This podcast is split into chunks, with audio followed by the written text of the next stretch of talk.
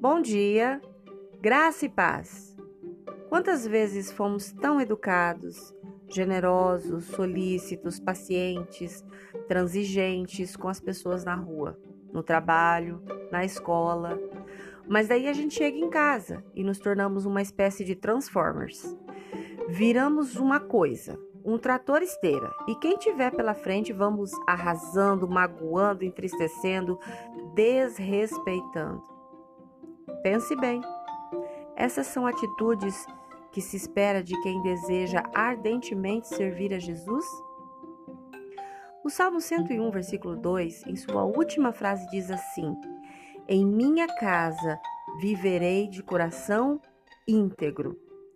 Quando o salmista assim diz, ele nos encoraja a agradar a Deus no lar e deixa bem claro que isso deve ser uma prioridade na vida da gente. O lugar onde a verdadeira santidade deve começar e ser manifestada é na nossa casa.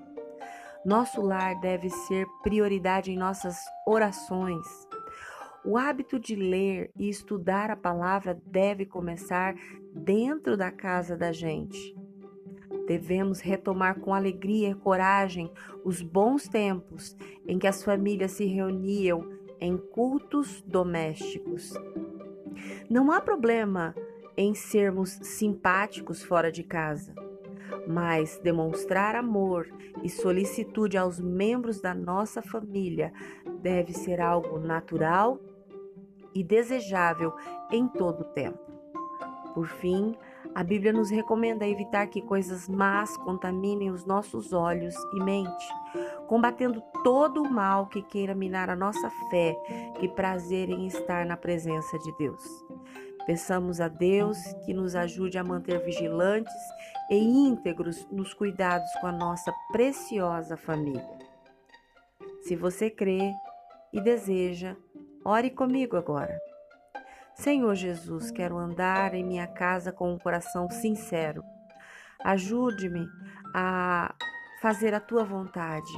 Me ensina a cumprir o teu bom propósito. Que eu possa ser bênção em todos os lugares, mas que eu seja uma bênção ainda maior para minha família. Amém. Deus te abençoe com um dia maravilhoso. Graça e paz. Bom dia!